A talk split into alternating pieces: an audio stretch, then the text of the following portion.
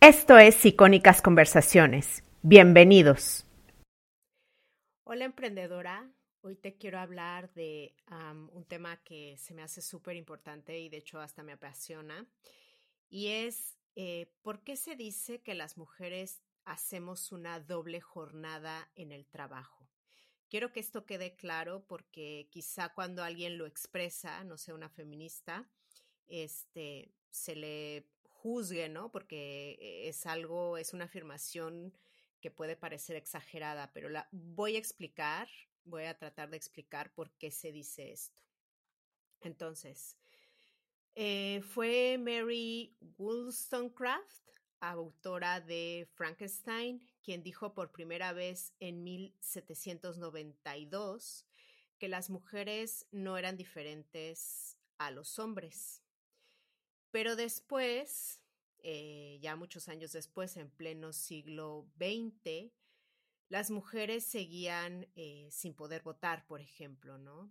Las feministas del pasado y las de ahora han hecho una revolución, una lucha, bueno, las seguimos haciendo y gracias a estas luchas podemos votar, educarnos, viajar sin permiso, abrir una cuenta de banco, divorciarnos, hasta tener un pasaporte, ¿no? Entre otras cosas. Lucharon las feministas del pasado por alejarse de su rol tradicional y acceder a puestos que solo estaban reservados al, pues a los hombres, ¿no? Con las mujeres ya dentro de la fuerza laboral, se pensó que pues todo mejoraría. Y sí, las mujeres ya estaban ganando dinero, pero faltaba cubrir una parte que no era visible. Las mujeres estaban trabajando fuera, en lo público, pero también estaban trabajando dentro, en lo privado, en el trabajo doméstico y de cuidados. Eh, y ahí es donde viene la doble jornada. Los hombres aún no querían, de hecho todavía muchos no quieren entrarle ni se plantean hacer ese trabajo invisible, no reconocido e históricamente relacionado con las mujeres. Entonces, em, nada más quiero aclarar que efectivamente limpiar, cocinar o cuidar es trabajo, aunque no se reconozca muchas veces como tal. Y es vital para una economía y para que una sociedad funcione. Y la verdad es que es tan importante o incluso creo que más importante que muchos trabajos de oficina que existen actualmente. Si las mujeres no estuviéramos haciendo este trabajo, eh, el sistema no se sostendría, o sea, de verdad. Eh, y es más, si una, por ejemplo, en el caso de una madre de familia que hace todo eso, si ella no estuviera ahí para hacerlo, quizás se le tendría que pagar a alguien más para que lo hiciera. Entonces, ese trabajo tiene un valor. Hay varios estudios que demuestran que las mujeres dedican al menos el doble de tiempo a tareas domésticas y de cuidados que los hombres. Y bueno, si se preguntan, ¿qué hacen los hombres con esas horas extras que no dedican al hogar? Pues normalmente es trabajo y ocio, lo cual es esto hace que, por ejemplo, eh, las mujeres se topen, ¿no? Con el techo de cristal. Lo voy a poner en ejemplos. En lo que María pone lavadoras, por ejemplo, va al supermercado, su pareja, le voy a poner Luis, sigue trabajando en ese proyecto del trabajo que le dará un ascenso. O que, por ejemplo, en lo que Carmen baña a los niños o los lleva al pediatra, su pareja Rodrigo a la cena de la oficina, lo que le permitirá hacer networking y crear una red de contactos para su carrera profesional. A eso nos referimos con el techo de cristal. A que en el momento, por ejemplo, de convertirnos en madres, pues nosotras somos las que pedimos la jornada laboral flexible, las que obviamente bajamos las horas de trabajo remunerado, etcétera. Entonces nos vamos alejando cada vez más de este trabajo público reconocido y que es pagado y pues ahí es donde realmente hay un techo de cristal, ¿no? Esto sobre todo en países eh, más desarrollados. Em, bueno, entonces esto provoca que nuestro desarrollo profesional no dependa tanto, por ejemplo, de nuestras capacidades y muchas veces dependa más bien del contexto, de que tengamos o no una red de apoyo, sobre todo cuando somos madres. En cuanto más hombres decidan entrar también a las tareas domésticas y de cuidados, más mujeres dejaremos de hacer esta doble jornada porque no tendremos que sacrificar eh, nuestra profesión y pues no tendremos también esta sobrecarga, ¿no? De labores eh, de casa y de cuidados.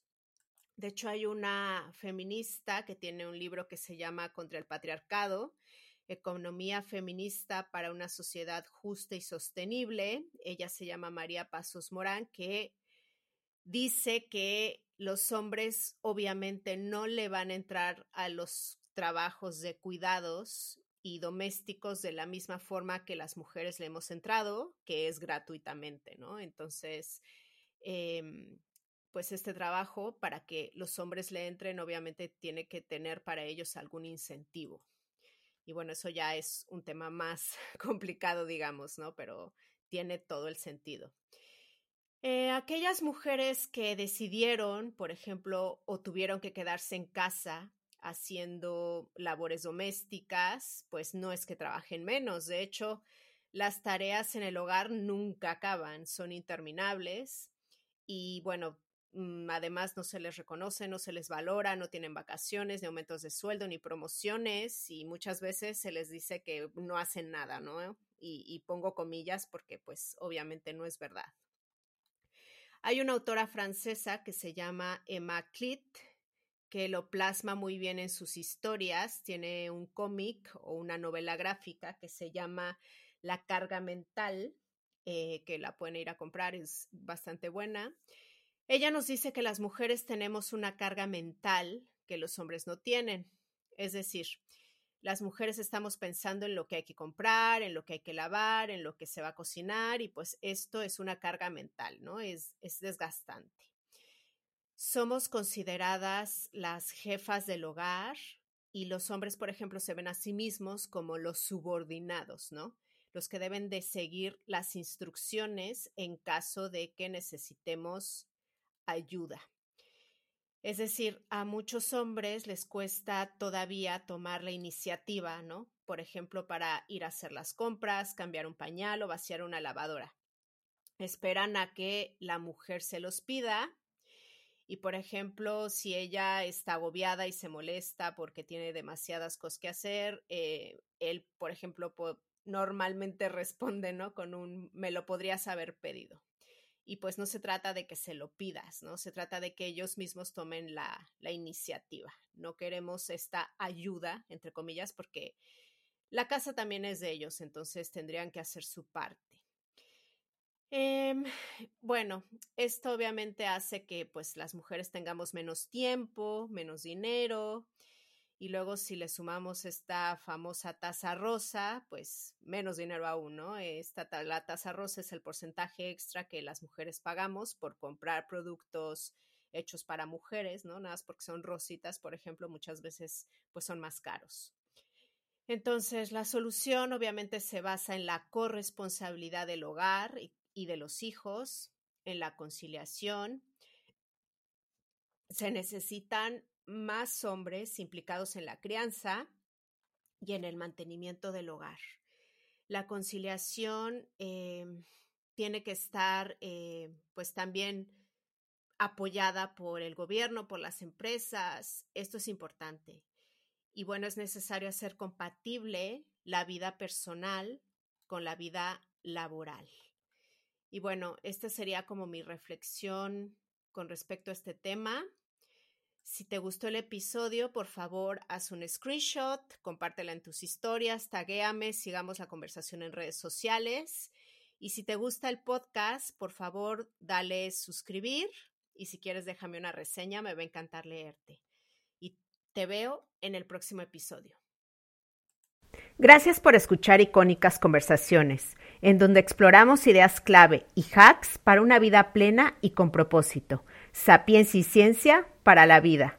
Asegúrate de no perderte ningún episodio suscribiéndote en tu plataforma de podcast preferida Para más contenido y actualizaciones, sígueme en mis redes sociales. Me puedes encontrar como Jessica Austria. Hasta la próxima.